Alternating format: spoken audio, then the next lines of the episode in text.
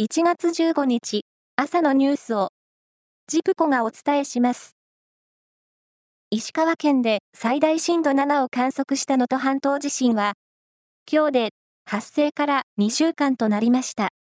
これまでに221人の死亡が確認され、連絡の取れない安否不明者は24人となっています。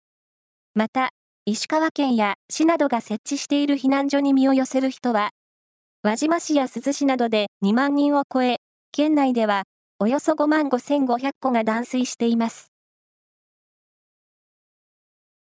大学入学共通テストは、昨日、理科と数学の試験が行われ、2日間の日程を終えました。能登半島地震で被害を受けた石川県でも、大きな余震などはなく、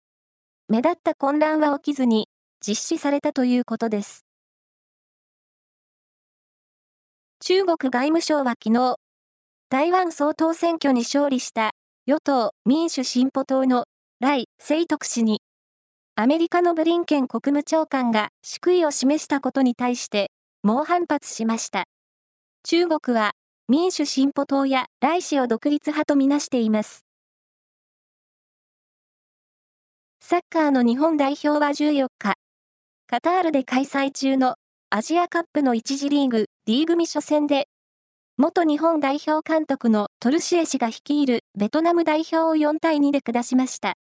チームを率いている森保一監督は、この試合が国際 A マッチ74試合目で、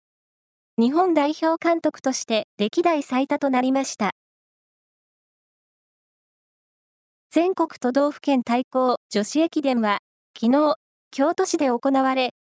宮城県が29年ぶり2回目の優勝を果たしました。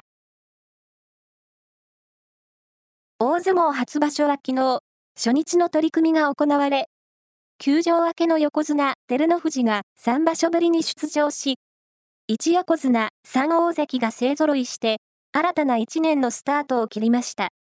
照ノ富士は、新小結の裏を押し出して白星を挙げています。また、3人の大関も白星スタートを飾っています。車椅子ラグビーのクラブチーム日本一を決める日本選手権の決勝が千葉市で行われ、東京のチームブリッツが福島のチーム東北ストーマーズに55対46で勝って、2015年の大会以来9回目の優勝を果たしました。以上です。